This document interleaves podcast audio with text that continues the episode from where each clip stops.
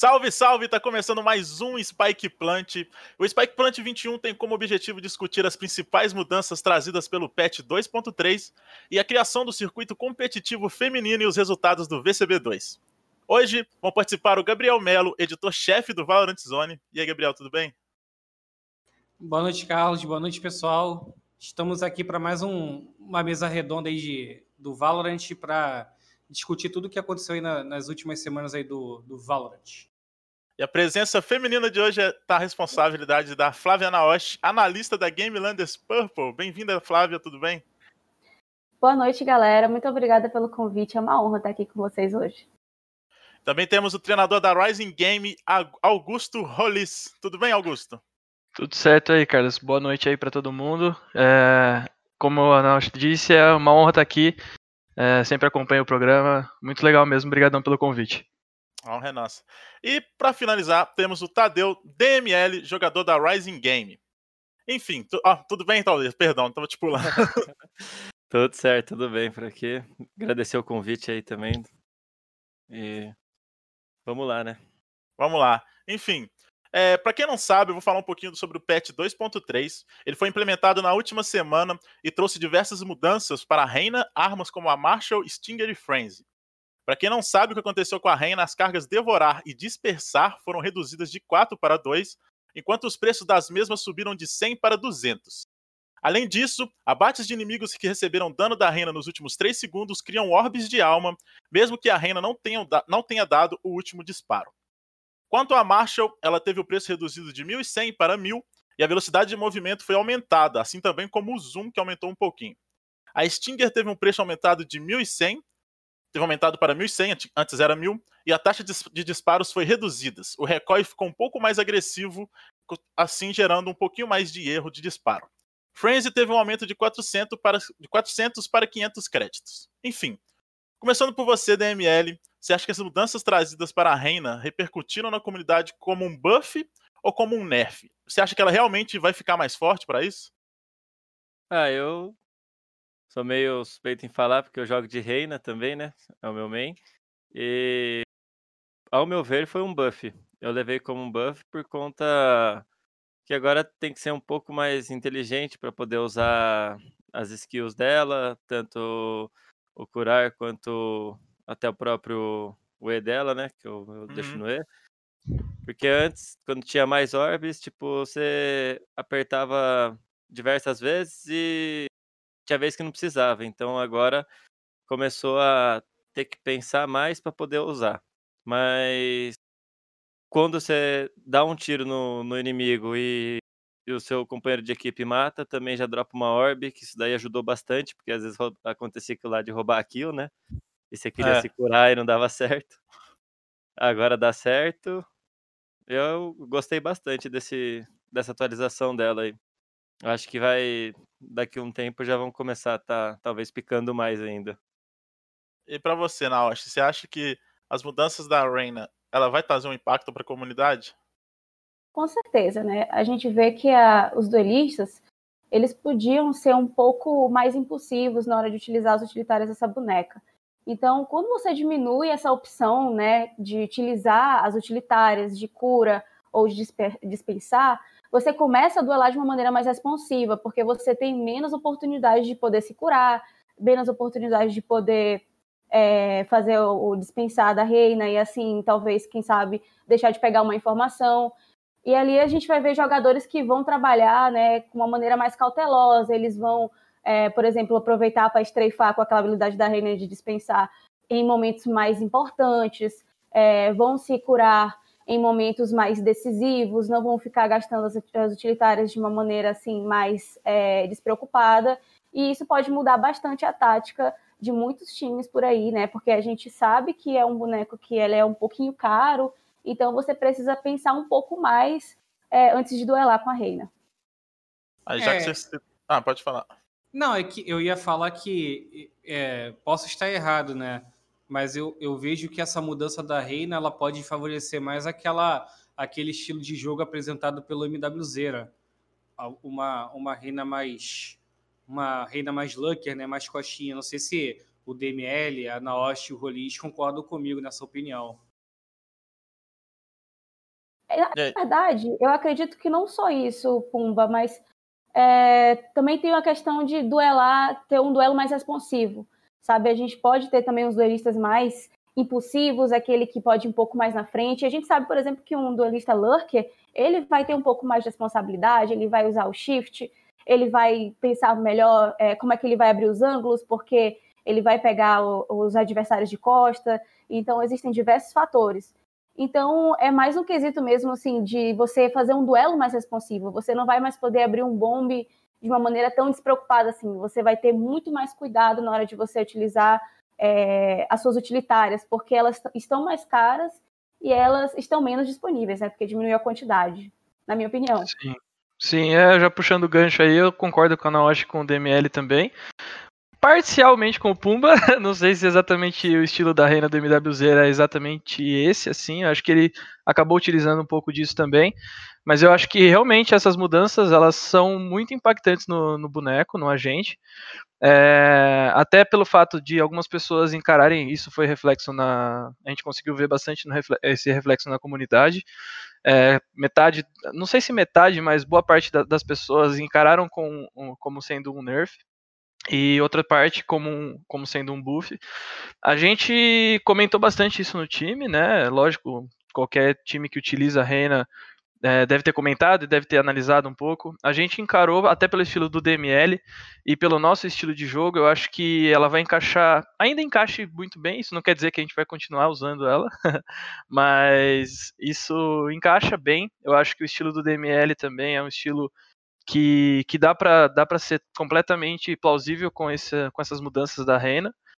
E, novamente, eu acho que, como de, complementando os dois, eu acho que a inteligência na hora de sair usando as skills da, da Reina vai ser totalmente diferencial naquela Reina do patch anterior, que tinha quatro orbs e saía pegando igual louco.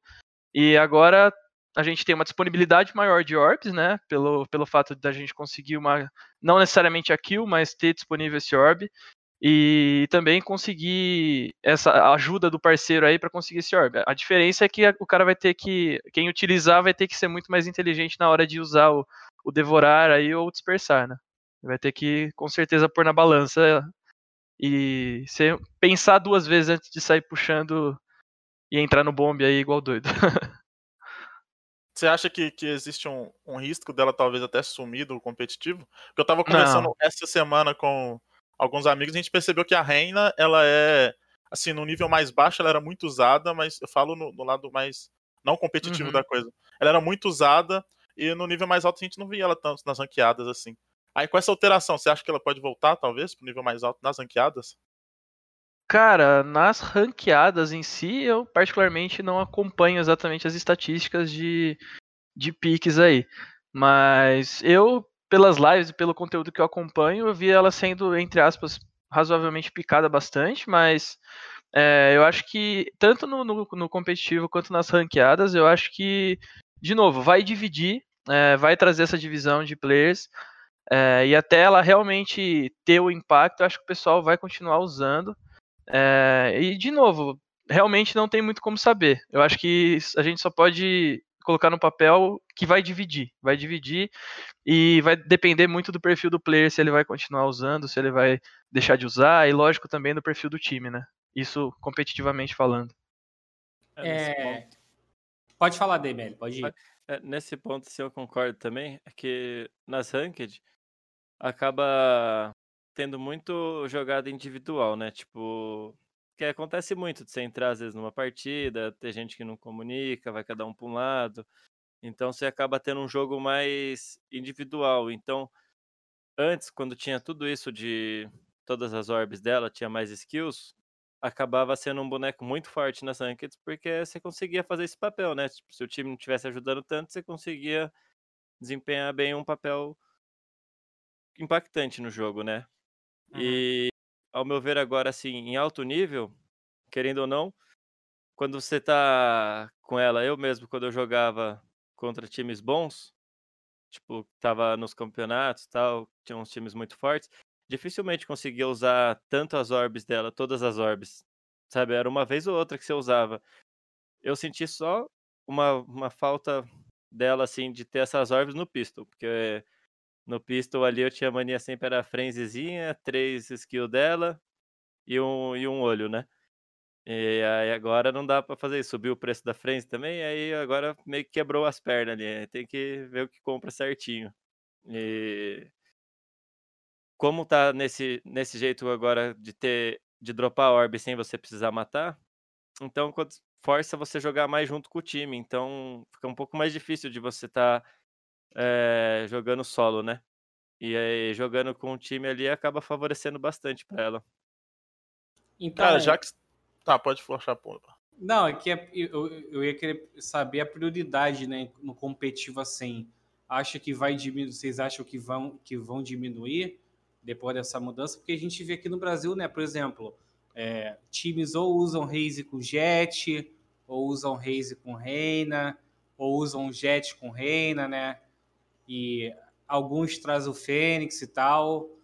Acha, vocês acham que a, que a prioridade possa diminuir? Porque assim, ela se tornou um, ela se tornou um, um agente de alto risco, né? Que você não pode sair que nem um louco. Tipo assim, um cara que é muito mirudo, né? Eu via bastante isso. O cara às vezes a Reina indo como, como entre, é, já, por exemplo, já, de Vandal dava um antep e já puxava para realar e apertava o W. E isso aí não é mais tão certo assim, né? Vocês acham que a prioridade pode cair? Ó, oh, eu, vamos ver aqui, com essa semana que teve, que teve o último qualify, né, do, do Challengers, eu vi ela sendo bastante picada tipo, teve bastante pique com a pela Reina. Foi até um negócio que me chamou a atenção, porque eu também no começo eu cheguei a pensar que ia diminuir bastante, mas eu vi que muitos times ainda estão usando ela e até teve times que não usava e estão adotando ela agora.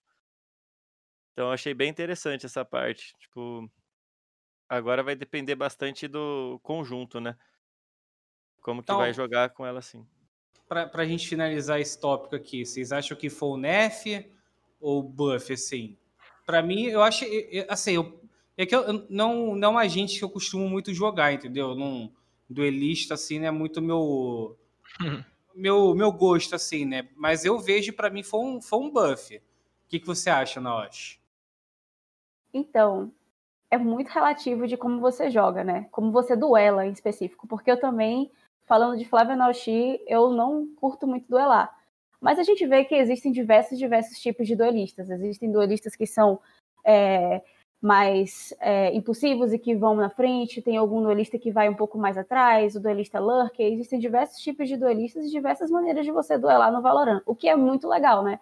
Porque assim você consegue criar diversas estratégias é, no jogo, no competitivo, ou até mesmo fora do cenário competitivo, e se divertir. A gente também não cai no, na, na mesmice, já que a gente tem tantos bonecos com tantas habilidades diferentes, a gente pode fazer combinações muito interessantes. Então, depende muito de como você joga. Acredito que o jogador que ele é mais impulsivo, ele vai sofrer um pouco com essa mudança da reina, porque ele não vai poder mais utilizar tantas é, utilitárias de uma vez só, como você mesmo comentou, não vai poder dar aquele rush forte e aí ele se machucou um pouquinho e aí ele puxa logo a cura porque ele tem mais outras ali guardadas no slot. Então, é, esse, esse cara que joga desse jeito, ele vai ter que começar a pensar de outra maneira, ele vai ter que começar a se controlar um pouco mais em relação aos usos é, dessas opções que a Reina tem, né?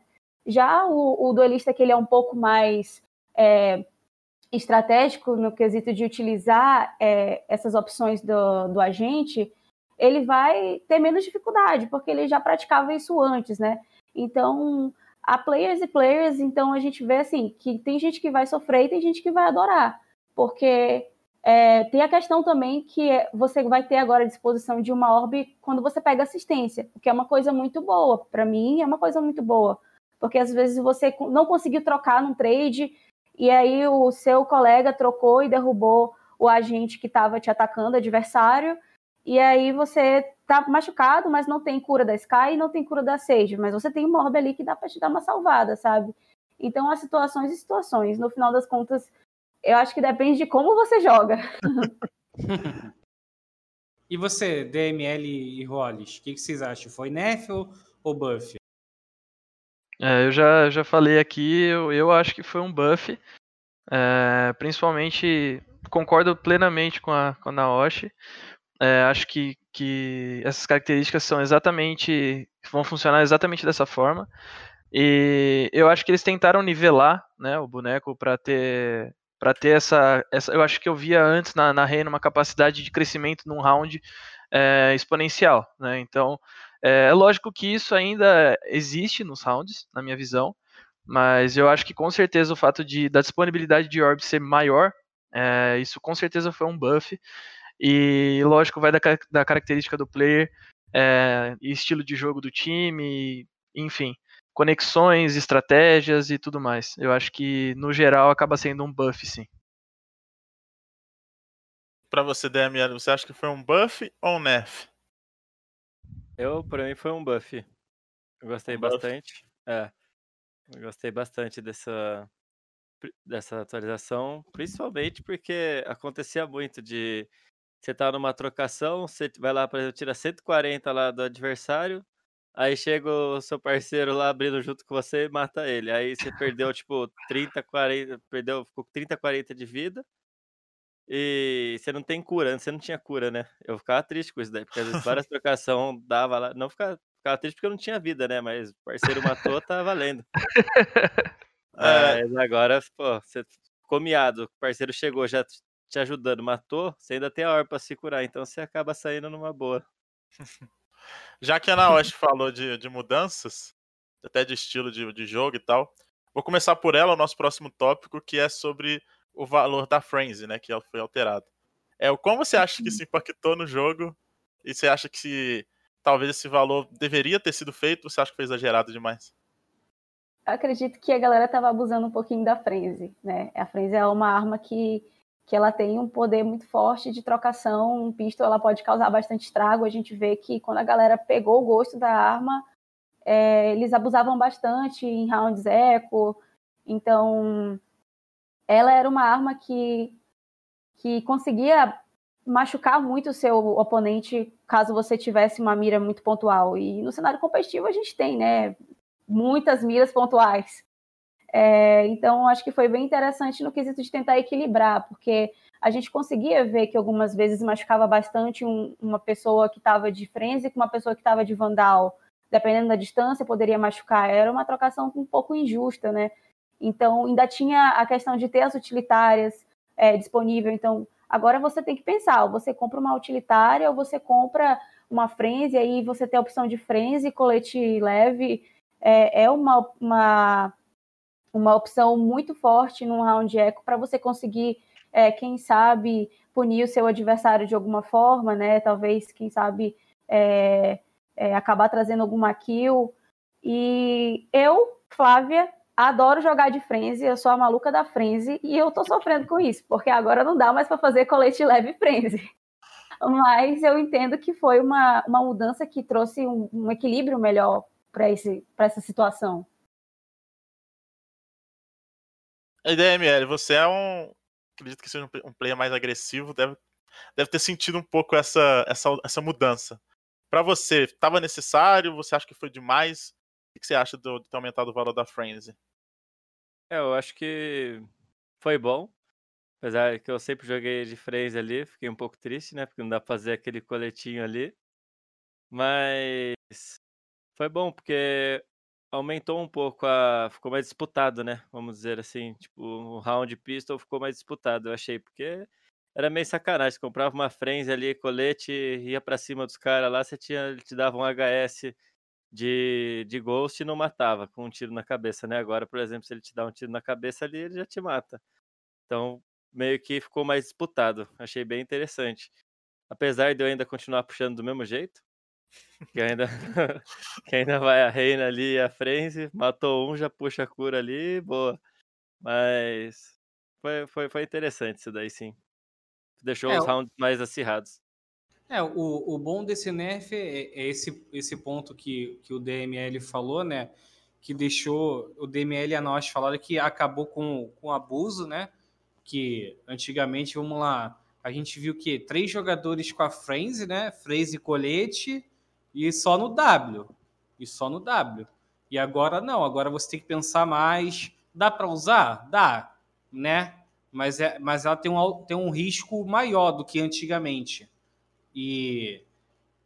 Mas o, o, que, eu, o que eu fiquei mais feliz, cara, é, é que, que com esse nerf, não foi aquele nerf que acabou com a arma, entendeu? É, isso até é uma crítica que eu fazia um pouco é, pro CS, né? Que quando eles, eles faziam um nerf numa arma, acabava a arma, né? Dessa vez, não. Eles deram um nerf leve que só, que só vai forçar o jogador a, ser a ter mais sabedoria. Você eu falo assim, a Riot falou para você, ó, você pode você pode continuar usando a frenzy, mas não daquele jeito abusivo de antes. Então, eu acho que foi um nerf, mas um nerf sadio, um nerf natural que, que, que se não acontecesse agora, né, como aconteceu, aconteceria mais tarde. É, eu acho que qualquer, qualquer mudança, é, seja no, na economia do jogo, seja nesse caso aí no, no nerf da, da Frenzy, é, concordo com todas as outras opiniões aí que foram dadas, também acho que estava sendo muito abusivo esse uso, mas, é, e de novo, eu acho que isso foi uma coisa boa, é, por mais que a gente tenha players aí que nem o próprio DML comentou que gostava desse, de usar e realmente era muito bom. Meu, o cara deitava três todo pistol, já sabia, já contava com isso, entendeu? Então já sabia que o DML ia levar três todo pistol, então já sabia que isso eu já podia contar. Não que isso não aconteça agora, mas é, eu acho que qualquer é, essa mudança na economia ela forçou muito a gente e todos os times a pensarem um pouco mais na economia. A gente já já pensava bastante nisso, mas eu acho que força muito os times é, a pensar, desenvolver a economia a partir do pistol, é, realmente pensar na estratégia desde o pistol, é, combinar essa estratégia, o tático com a economia, com as skills, e, e também, quem sabe, a gente já vê isso algumas, em alguns em alguns times, em alguns, algumas partes de alguns cenários, que é o cara fazendo skill e dropando algum armamento para o outro, uh, dependendo do, do agente e tal. Eu acho que de acordo com essas mudanças nas armas, no, na, no preço das skills também, a tendência é isso ficar muito mais desenvolvido e a gente ter um cenário que pensa muito mais nessas coisas, nos detalhes, é, do que simplesmente comprar Frenzy colete 1 e colete leve e sair é, correndo, apertando full, full W, assim. Eu acho que qualquer mudança que venha para agregar e trazer um pouco mais de, de competitividade, seja no, raciocínio, seja no desenvolvimento de estratégia, eu acho isso muito interessante e concordo plenamente com isso. É, falando das mudanças, uma mudança também que talvez tenha sido muito forte, não, não tão impactante como a Friends, na minha opinião, foi a Marshall, né? Ela foi utilizada por muitos jogadores no, no próximo round, né? O round forçado ali, ou talvez até no próximo anti-eco, é, para segurar o meio e tal. Você acha que as mudanças vão colocar esse rifle um pouquinho mais no meta ou não? Olha, posso falar por mim já começando aí. eu, na minha opinião, eu acho que vai, vai, a gente vai ver um pouco mais de Marshall agora. É, eu acho que era uma arma que já estava precisando de uma mudancinha. A gente via ela muito poucas vezes sendo utilizada. Eu acho que o player que eu mais vi utilizando, é, o player que eu mais vi utilizando era até o Muris, se eu não me engano. Ele gostava bastante de puxar Marshall. É, mas assim, eu acho que é uma arma que precisava de uma mexidinha. É, não sei se foi demais, a gente precisa ver ainda, né? Não sei se, se realmente aqueles 90% da, da velocidade dela lá, não sei se foi demais. Mas, cara, eu acho que a gente vai ver muito mais Marshall sendo puxada agora. E ela é, funciona como se fosse aí uma, uma operator, né? Nos ecos da vida, nos forçados da vida. Eu acho que assim, é, dependendo do colete aí do, do, da situação do, do round, né? Do jogo, eu acho que ela vai ser bem mais puxada e vai, vão utilizar muito mais ela e com certeza vai ser bem mais efetiva do que era antes. É, eu acho que essa mudança é muito que o que o, o Hollis falou, né, em relação a deixar as armas utilizáveis, né?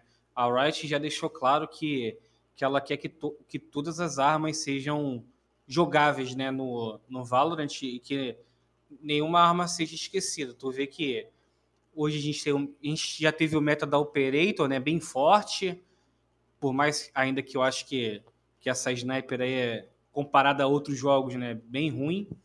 É, a gente teve, a gente tem as 12, né, a Judge, tem a Frenzy, tem a, a Rambo, né, então a marcha é mais uma aí para você não ficar para o armamento não ficar esquecido. E acredito que vai ser. Ela. É, me, me corrijam se eu estiver enganado, né? Situa é, situacional em relação a, aos lugares do mapa, né? Eu vi até, até na seletiva para o VCB3, né, ontem, é, o pessoal segurando muito o meio da bind, né, ali no, no Aladdin, com ela, principalmente o jogador que de jet, ele mira, atira, dá o dash e já sai. Então acho que pode, pode, pode acontecer, por exemplo, no meio da split também, em outros mapas. Não sei se vocês concordam comigo.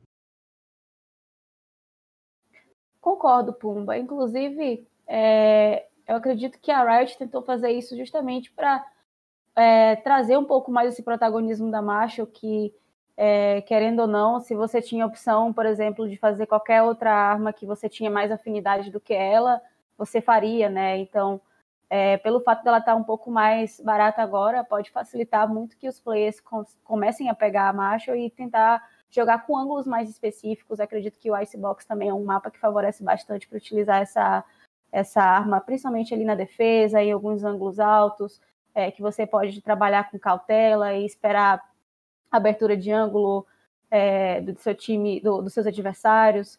Então, assim, é, é, uma arma que não, não caía muito no gosto das pessoas é, até então, né? A gente via outras armas é, protagonizarem muito mais.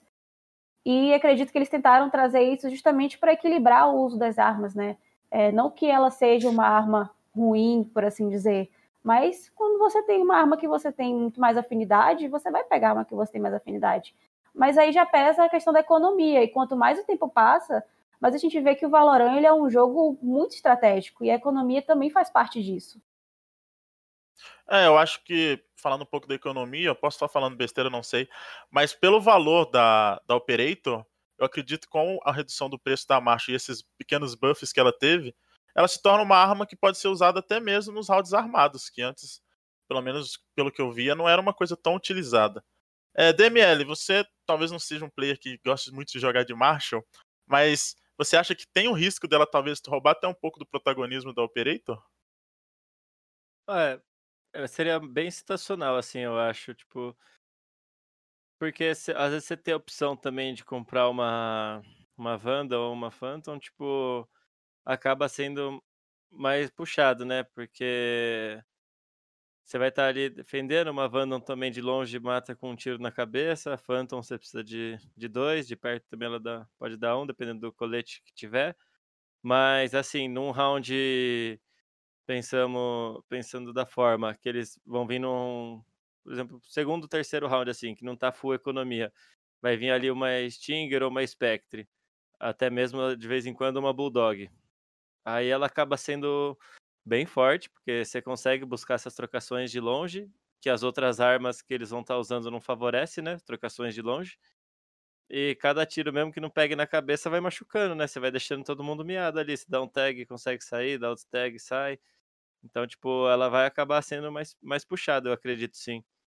Mas agora em um armado mesmo, full armado, acho que ainda vai ser meio difícil de estar tá sendo usada se você tem a opção de comprar uma Vandal ou uma Phantom.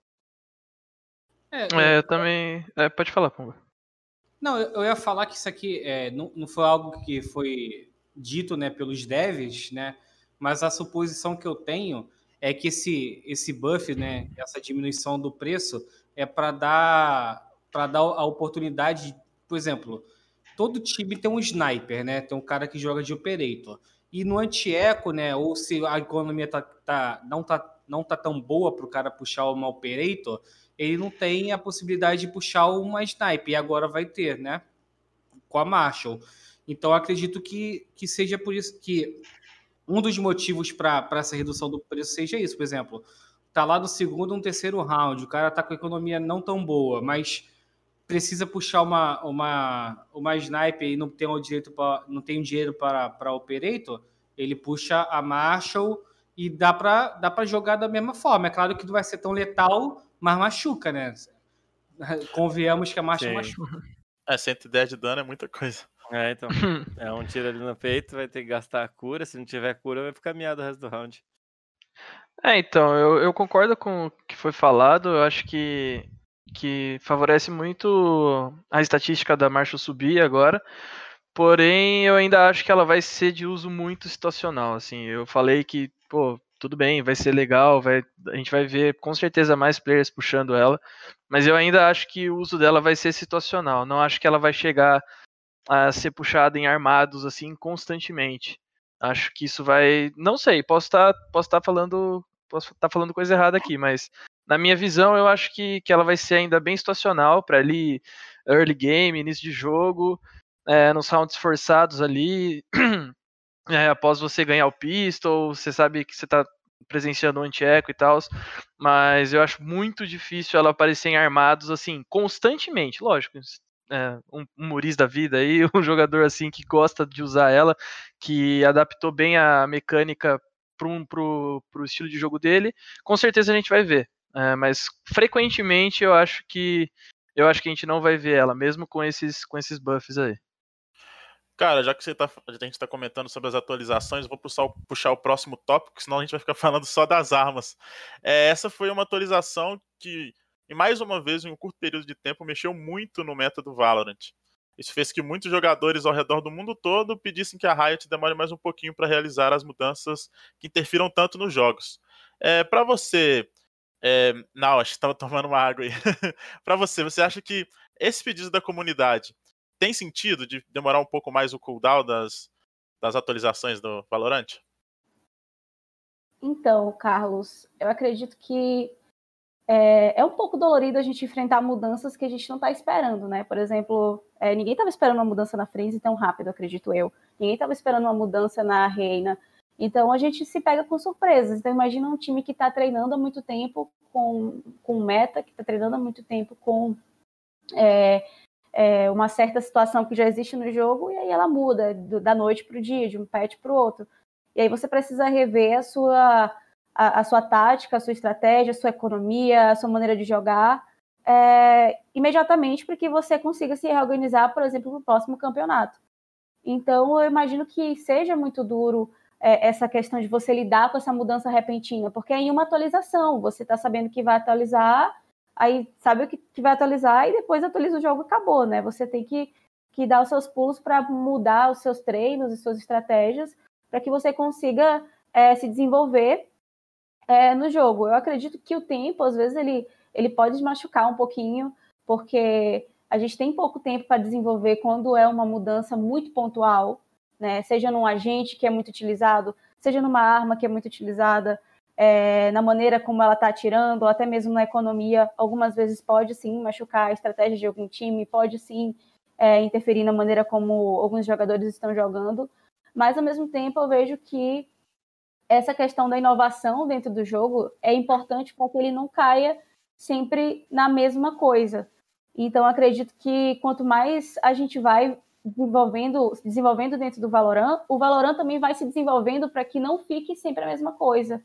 E assim a gente consegue enxergar diversos metas acontecendo em tão pouco tempo de jogo. É uma coisa que super me encanta no Valorant, é isso, é que ele está o tempo todo se, se redescobrindo e se remontando, se reconstruindo, mas o fato de você ter que encarar tantas mudanças e mudanças bruscas em espaço de tempo tão curto e principalmente próximo de campeonato pode afetar um pouco a jogabilidade dos seus é, do seu time ou a sua jogabilidade com um agente específico, ou com alguma arma, ou até mesmo no mapa, né? Que a gente já viu mudanças em mapa acontecer próximo de campeonato, e você ficar apertado sem abraçar, né? Você fica ali, putz, precisa estudar isso urgentemente. Porque ele não pode ficar para trás em relação à estratégia. Valorant ele é um jogo de inteligência, né? Também. Bastante. É, né? após, essa, após a chegada do, desse patch 2.03, né?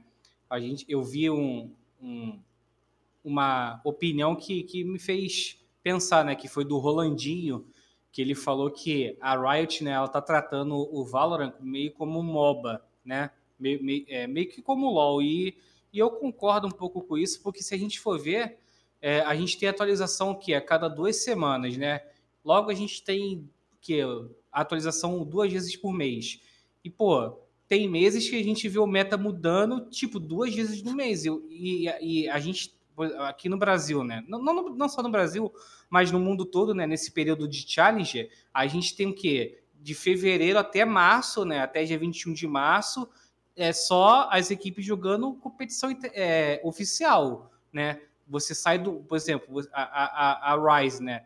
Teve uma, teve uma, é, saiu de uma seletiva, foi para outra. Aí foi jogar o VCB. Aí nessa semana não teve a seletiva, né? Porque já já está no, no VCB 3, né? E eu acho que é muito pouco tempo para muito pouco tempo para é, para as equipes digerirem, né?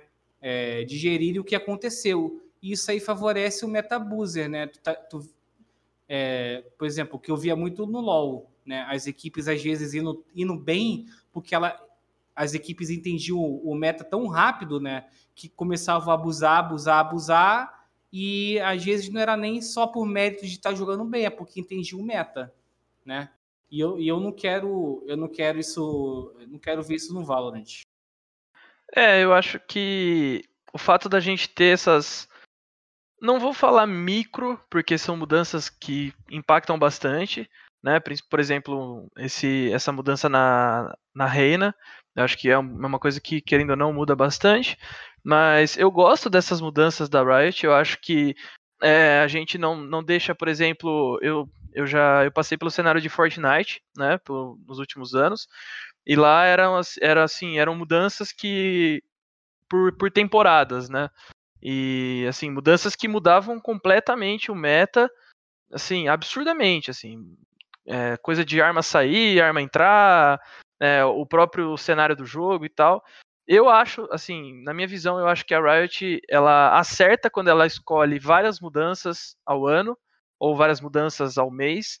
Só que eu ainda e, e, ainda se preocupar com o competitivo, eu acho que a Riot se preocupa bastante com a integridade competitiva, seja nas mudanças, seja na, né, no, nos protocolos tal das atualizações. Mas eu ainda acho que poderia ser um pouco mais alinhado com as datas dos campeonatos, né? Eu acho que por exemplo, a gente jogou essa sábado e domingo a, a, a etapa 2 ainda, né?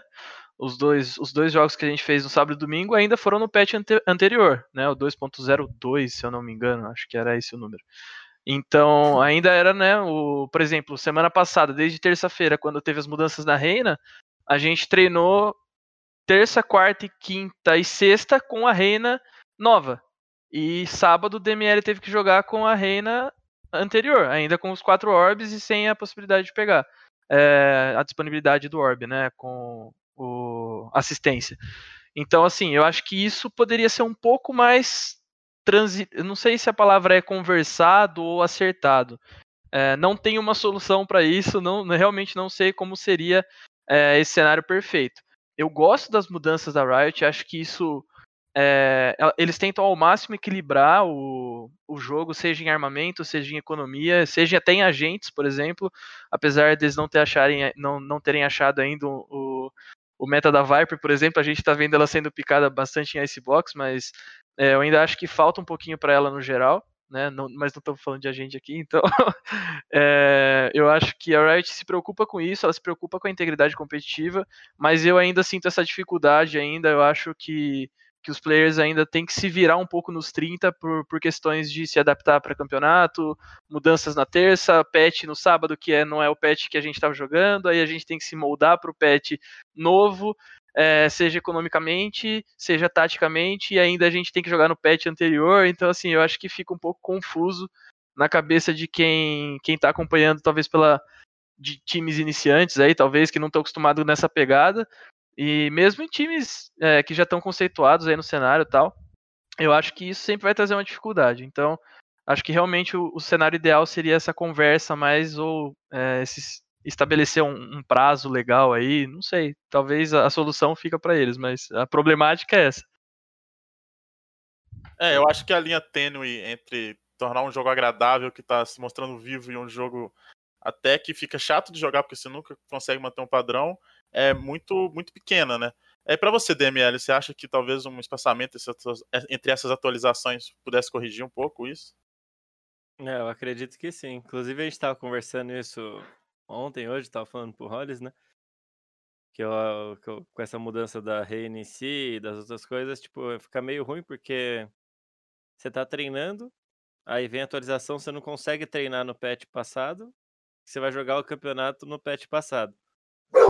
Então é um negócio que acaba interferindo bastante, tipo, deveria ser finalizado um campeonato para poder depois inserir um negócio que um patch, umas atualizações que vai estar tá mudando o esquema do jogo.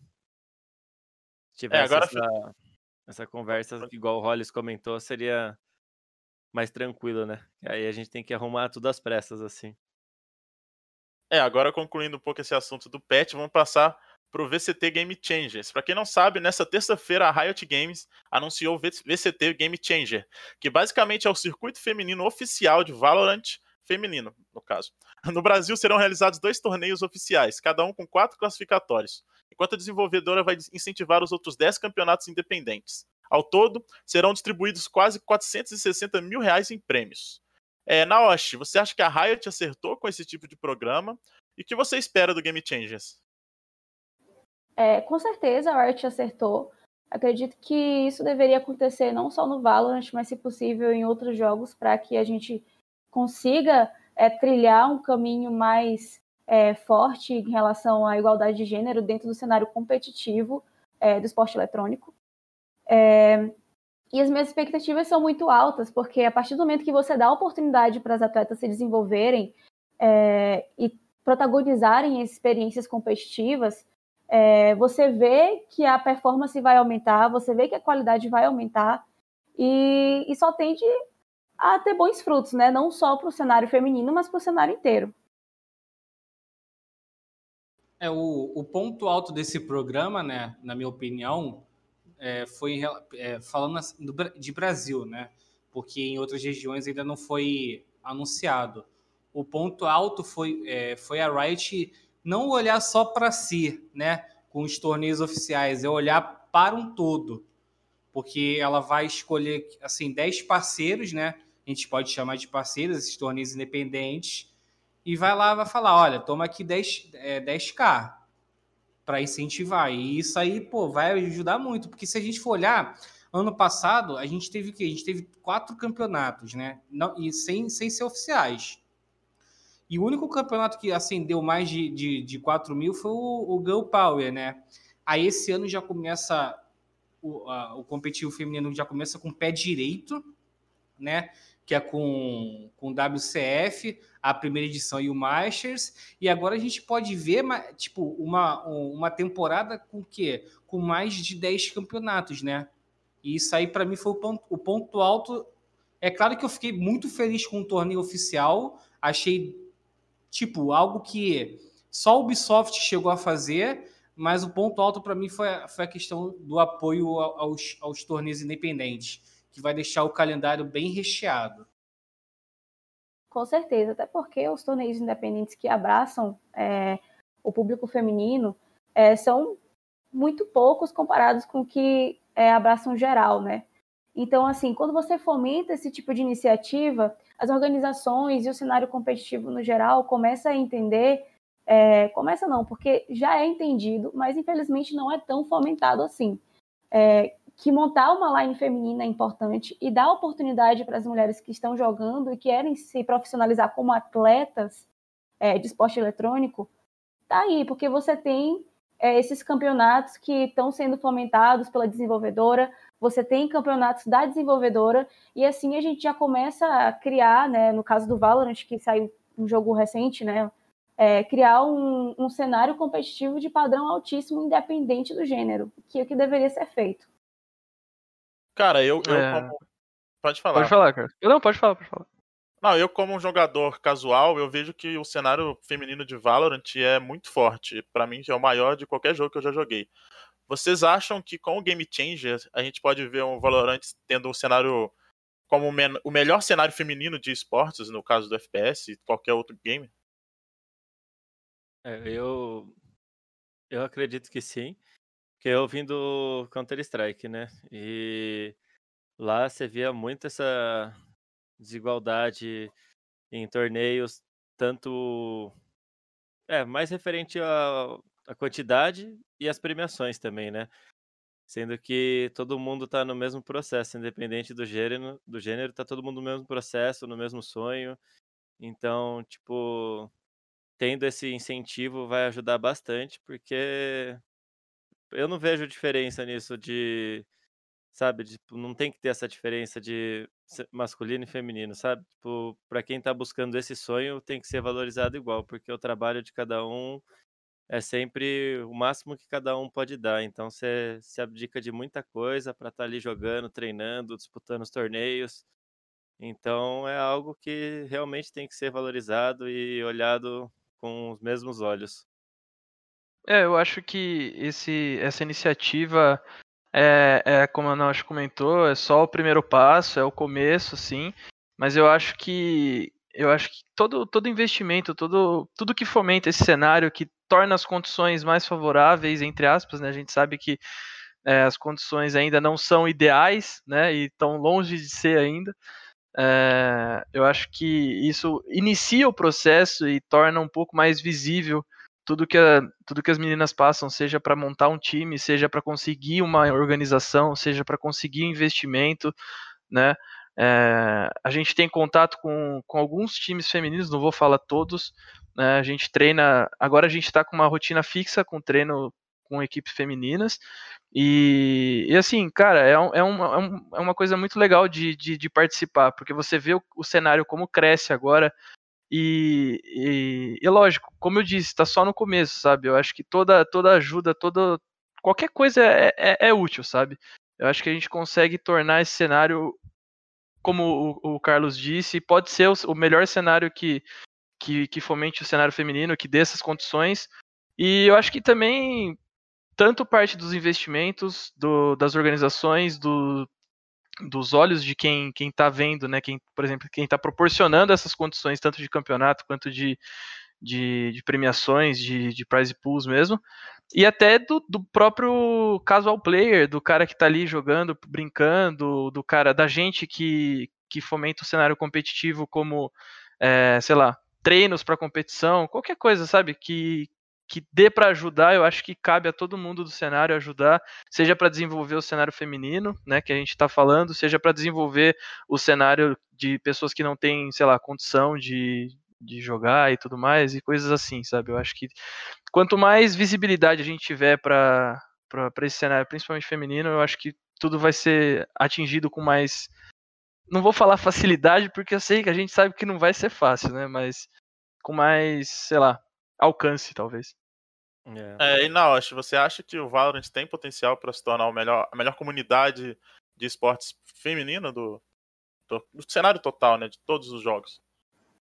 Eu acredito que sim. É, eu acredito que qualquer esporte eletrônico tem esse potencial, mas o Valorant está saindo na frente pelo fato dele mal ter é, começado e já ter tido essas iniciativas que são muito aplaudidas, né? Então, acredito que isso é, faz parte de um bom planejamento de desenvolvimento de um jogo competitivo. É você ser inclusivo. É, quando você pensa, por exemplo, o acesso à tecnologia, a gente vê que as mulheres, elas infelizmente têm esse gap. Então, a partir do momento que você incentiva isso, é, você está incentivando que esse gap seja reduzido. E um jogo que começou ano passado já tem iniciativas como essa de é, fomentar o cenário competitivo exclusivo feminino, exclusivamente feminino, é muito importante para que no futuro ele já consiga ter um alto cenário competitivo, independente do gênero. É, e vamos passar agora para o próximo tópico, que no fim de semana foi realizada, foi finalizado, na verdade, o Valorant Challenges Brasil, a qual garantiu a Fúria, a Game Landers, a Team Vikings e a Vorax no Valorant Masters. As quatro últimas vagas serão distribuídas pela terceira fase do Valorant Challenges Brasil, que começará nesse próximo final de semana. Pumba, você acha que a classificação do quarteto evidencia que essas equipes são as melhores do Brasil na atualidade? Ah, eu acredito que sim, né? A gente está vendo aí, é, não desmerecendo as outras equipes, né? Claro, mas eu acredito que sim, porque a gente está vendo as duas, o top 2 né, do Brasil em 2020, apesar de que a gente não viu esse confronto no, no First Strike, né? Infelizmente, com as duas equipes sensações de 2021, né? Que é a Vikings e a Fúria. Então, eu vejo essas equipes num, é, num degrau acima mas não tão longe da, da, das outras equipes assim. Para vocês, pessoal, vocês acham que essas quatro equipes terem passado, elas evidenciam ela como as quatro melhores do Brasil ou não? Ah, quer falar primeiro, Demi? Pode falar. É, ao meu ver, assim, da, dali dos times que já passaram, tem, por exemplo, a, a Game Landers, que já tem um bom tempo de time, a Vorax também, né? A Fúria, que montou recentemente junto com a Vikings, mas ambos eles já. Todos os jogadores já têm uma experiência muito grande no jogo, então acabou sendo um pouco mais rápido o processo de evolução deles, né? Mas eu acredito que todos ali têm um potencial, mas tem os times que esses aí já estão mais um tempo, é o time a ser batido, né? Porque já são muito bem estruturados, né? Tipo, tanto com sinergia, team play e tudo mais.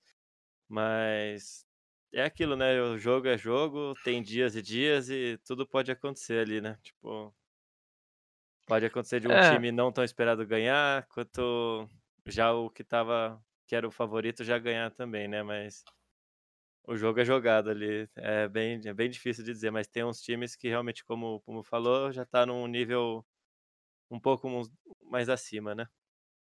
É, eu acho que era esperado, entre aspas, né? Eu acho que a maioria, do, a maioria arrasadora aí do cenário, se fosse colocar aí numa aposta, talvez, ou em, nas opções aí, colocaria esses quatro como, entre aspas, os melhores. É, eu, eu concordo, acho que ainda preciso, é, além da, apesar da, da, da, equipe da Vikings e da Fúria serem já, já terem apresentado um potencial absurdo e conheço pessoas lá de dentro, por exemplo, o Kalil, já trabalhei com o Kalil, é, sei da, da experiência deles e tudo mais, e acho que são são eu colocaria Game Landers ainda e Vorax num, num degrau acima, né? Até pelo histórico e tudo mais, pelo desenvolvimento.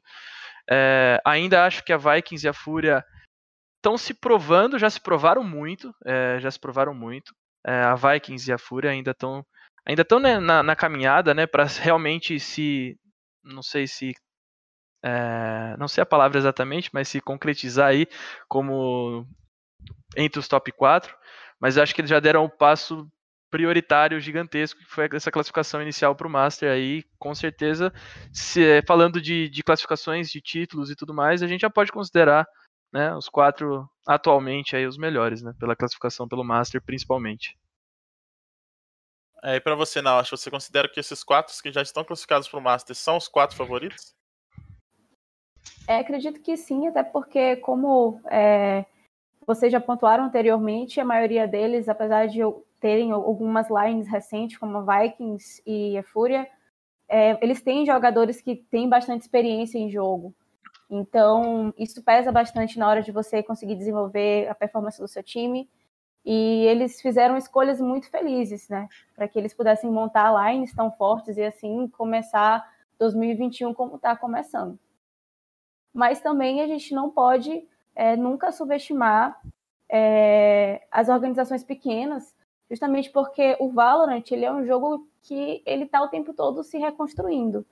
E aí, talvez, se o seu adversário conseguisse reconstruir melhor do que você, é, talvez no jogo, talvez é, em uma MD1, uma MD1 pode machucar muito, né?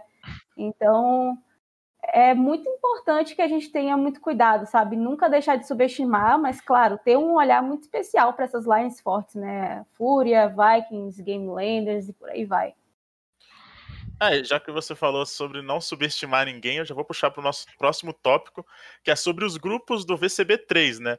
O grupo A ele tem a Imperial, a Free Agents, que é a ex-Red, a Rising Game, que estão aqui com a gente, e a PEN. O grupo B tem a Slick, a Delira, a B4 e a Squad 5. Vocês acham que esses grupos eles estão com um nível de força desnivelado ou talvez seja mais nivelado que os demais, por ser todo mundo que quase passou? É, eu não vou, é, não vou, ficar em cima do muro, né? Eu acho que o grupo da morte desse VCB aí é o, é o, grupo B, porque a gente pode ver a magia acontecendo, né? De ter uma Squad 5 contra a Delira novamente, né? Foi um, foi um duelo que agitou a primeira fase. e até mesmo B4 e Delira. Se eu não me engano, esse, essas duas equipes se, se enfrentaram no confronto Vale na Vaga, né? É, do, do VCB2. Mas é, e eu acho que, que o, o grupo A tem, tem mais. Tá, tá, no, tá num, num nível é, um pouco. A gente pode ver, por exemplo, é, eu colocaria a Rise né, e a Imperial como as favoritas desse grupo. Não, não, não porque nossos amigos estão aqui, mas eu gostei muito porque gostei muito da apresentação que fizeram no VCB2, né? Chegaram já mostrando o cartão de visita e é, a PEN, né, tá um pouco na corda bamba aí, né? A gente não, não sabe o que esperar da PEN, né? Teve vários campeonatos aí, eles não performaram bem, só agora conseguiram se classificar. E a Free Agents, né, que é a ex-Red, sofreu abaixo do Kagatex e também a gente não sabe o que esperar. Então, o grupo A, né, eu acho que tem uma separação, tem uma separação assim de forças.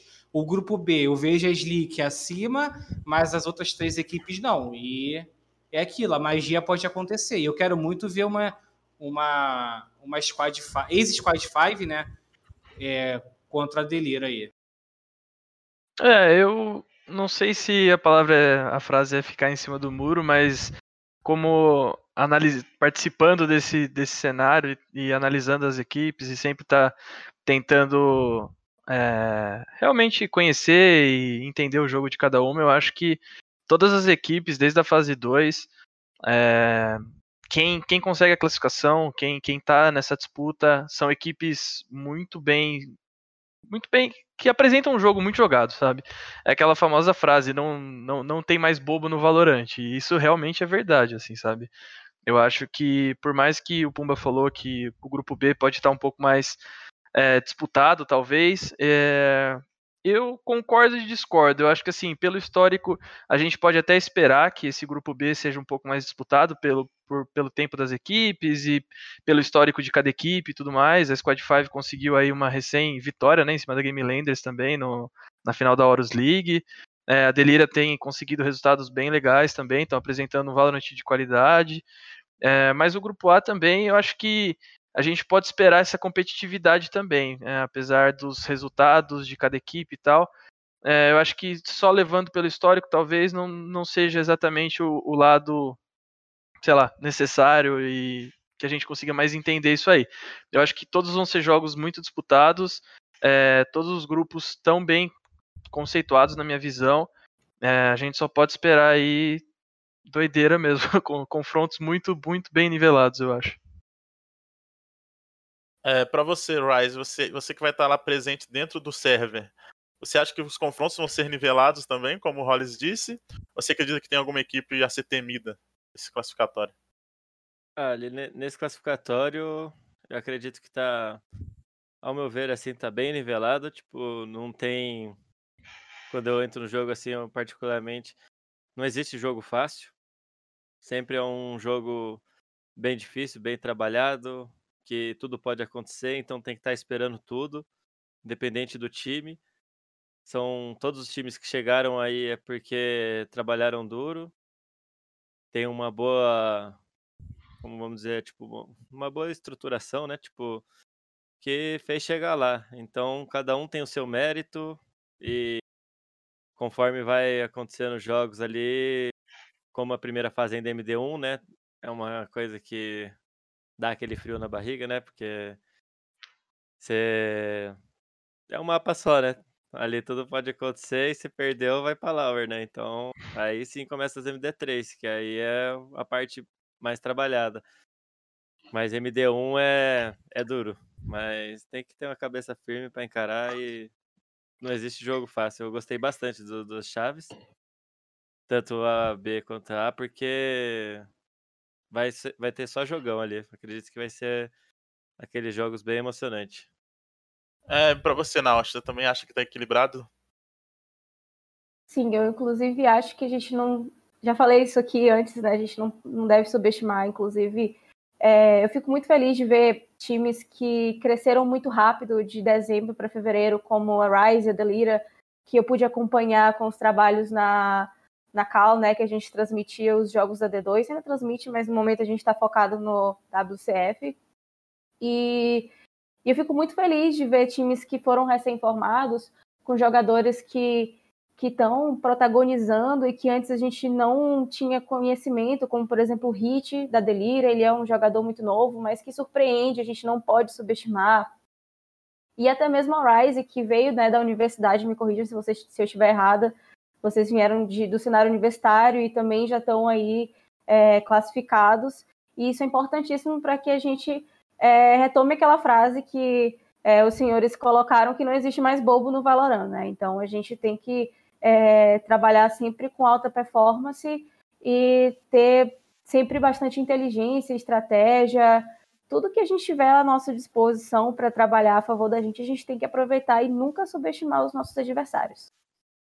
É, e agora para finalizar esse tópico, eu queria que cada um de vocês falassem algum jogador para se observar. Não vale falar a equipe, né? Não vale falar que é a line, que tem muita gente fazendo isso aqui. É, cada um falasse, vou começar por você, Hollis. Cada um falasse um, um jogador que você acha que vai se despontar positivamente. Não pode falar do próprio time? ah, é melhor não. aí não, aí, aí tá falando da própria casa, pô. Tá, vamos ver, vamos ver. Uh, acho que eu posso. Não sei se o pessoal vai, vai concordar comigo, mas eu acho que esse classificatório, como a Naua já comentou, eu acho que o Hit vem apresentando desempenho individual muito, muito acima, assim. É, eu acho que a gente posso, posso citar ele aí, o Hit da Delira, acho que o individual dele tá bem forte. e para você, Pumba? Então, eu ia de, de, do Hit, né? Porque eu conheço ele do CS. Lá no CS ele não conseguiu vingar, né? Mas aqui tá vingando. É, mas eu vou do Prozinho, né? Ele nos campeonatos aí que, que a Squad 5 ganhou, né? Ou ele foi MVP, né? Como no, no Chroma Cup 1. E, ou então ele foi logo abaixo do, do MVP, né? Como foi no Naorus. Ele é um cara que eu conheço da, da modalidade que ele jogava, sei do. Lá ele arrebentou e aqui tá seguindo aí o mesmo, o mesmo nível. Para você, DML, não vale falar que é você. ah, eu também iria no, no Hit. Eu, eu conheci ele do CS, que eu também vim de lá. É um jogador muito forte, mas para mudar um pouco o tópico também, eu acredito ali que até do nosso grupo, um jogador ali que é que eu vejo que ele tá vindo muito forte, tanto de operator para first kill assim, é o VHZ, que eu conheci ele do CS também, ele sempre foi AWP e querendo ou não, ele é um ele é bem forte mesmo com essa arma aí, nessa busca aí de first kill e de jogar daquele jeito lá que ele jogava. É, para você, na Osh, existe algum player que você acha que vai despontar nesse campeonato ou não? É, acredito que sim, existem vários. É, mas eu queria pontuar um player que ele não é, a maioria das vezes, MVP, ele não é o que é o, o top kills, mas que ele faz um papel muito importante que muito jogador tem dificuldade de desenvolver, que é o de controlador, que é o GRVM. Ele consegue segurar situações muito importantes para o time da Rise e acredito que ele é um jogador que você precisa estar de olho, porque ele consegue fazer um papel de controlador muito bem, independente do mapa e independente do agente controlador que ele pega. É isso aí. Então, para eu não ficar em cima do muro, eu também vou falar, vou com o Pumba. Acho que o Prozinho vai despontar. Eu vou devolver para você já finalizando. Vou deixar um espacinho para cada um de vocês divulgarem as suas redes sociais, falarem um pouco de vocês. É, o nosso programa foi bem rápido hoje, passou rápido, a conversa foi muito boa. Vou começar por você, Naoshi que é a nossa estreante, se eu não me engano. É, fale suas redes sociais, dá uma despedida da galera, quiser mandar um abraço para alguém, essa é a hora. Ah, eu queria primeiro agradecer, né, vocês a oportunidade de ter é, de participar desse programa que eu acompanho e eu gosto bastante. Fico muito feliz de estar aqui é, com players que que eu admiro muito, com um time que eu admiro muito. E eu queria dar um abraço aí para todos os meus amigos que estão me acompanhando, o João, o BN, a galera da Game Landers, Game Landers Purple principalmente. Um abraço especial para vocês. E um abraço para minha mãe, que também está me acompanhando bem ali do outro lado, que é a minha principal apoiadora na minha vida. E é isso, minhas redes sociais é arroba naoshi, underline, naoshi com dois i's em produção, que aí tá só com o i que eu tô vendo aqui embaixo. e é isso, me sigam lá, pode trocar uma ideia, é, tamo junto. E qualquer coisa, só chegar nas redes sociais. Tá bom, a gente que agradece pela sua participação. Desculpa que eu esqueci de agradecer você. A gente também agradece a, a galera da Rise que vieram participar desse programa. Muito obrigado, Hollis. Agora é o momentinho de você divulgar um pouquinho suas redes sociais. Vai lá. ah, quem quiser me seguir no Twitter também, igual a Nath falou, eu tô totalmente aberto para tanto ajudar quem estiver começando, tanto aprender também com quem quiser ensinar. A gente está sempre tentando evoluir também. É, arroba Hollis com três S, underline VLR né, o Twitter, pode mandar DM lá, qualquer coisa que estamos aí. É, agradecer aí o convite né, do, de vocês, é realmente muito, muito legal estar aqui. Sempre que precisarem, só convidar. e, e, também a Rise, né, toda a organização, a, a, o pessoal que que está sempre com a gente aí. É, o pessoal lá, para os meninos que devem estar tá assistindo a gente no office lá, já já estamos chegando, já já estamos voltando para lá e agradecer a todo mundo que apoia, minha família, minha namorada, todo mundo mesmo. Um abração aí para todo mundo e, e é isso. Valeu pelo convite. Ah, obrigado você. E DML, essa é a hora da seu show. aí é difícil. Mas primeiramente agradecer a vocês aí pela oportunidade aí da, de estar participando aqui do programa. Nunca tinha participado, achei bem legal. É, mandar um salve ali pro Octa, que eu, eu dou risada pra caramba com ele. E um, um abraço para todo mundo do time aí. Agradecer a organização em si também, que nos proporcionou tudo isso e está no, no, nos apoiando né, até agora. E para quem torce aí pra gente também. Vamos dar o melhor aí né, nessa última fase que vai ter. Tentar buscar essa vaga aí que a gente vai conseguir. e para quem quiser seguir também no Twitter é @dmlzão com dois O. E é isso. É você, Pomba. Então, gostaria de agradecer mais uma vez aí a todo mundo que assistiu. É, gostaria de agradecer ao Otávio lá, principalmente por nessa última hora aí ter conseguido, né, trazer o DML e o, e o Hollis, né, porque infeliz, infelizmente o GAT teve um, um problema lá é, pessoal e não pôde comparecer. Então, muito obrigado, Otávio, DML e Hollis, por ter é, vindo aí nessa emergência. Mas pode deixar que vamos também fazer um convite com mais calma também. Vocês serão muito bem-vindos. E também a, a Naoshi aí, né, que hoje teve um dia de comemoração com a Game Landers Purple, né? E indo para a final da WCF, está aqui é, nesse, esteve aqui com a gente nessa discussão. Muito obrigado, Naoshi, e o pessoal da Game Landers por ter liberado ela. Eu queria lembrar todo mundo. Não, perdão, pode. Não, é só isso mesmo, a gente que agradece. Que isso. É, eu queria lembrar todo mundo que o podcast vai estar nas principais plataformas, incluindo o Spotify. Os clipes do programa vão estar no nosso canal no YouTube, Games Club Media TV. Eu queria agradecer também a Games Club pelo espaço e o Valorant Zone pela oportunidade. E também quero lembrar do sorteio da Jessie Imperial, mais 3.650 VP, que está no nosso Twitter, está lá no tweet fixado. É, esse foi mais um Valorant. É, perdão. Esse foi mais um Spike Plant. Toda vez que eu vou finalizar, eu erro o nome do programa. é, a gente fica por aqui. Muito obrigado a todo mundo que participou. Obrigado quem está assistindo. Até a próxima. Tchau, tchau.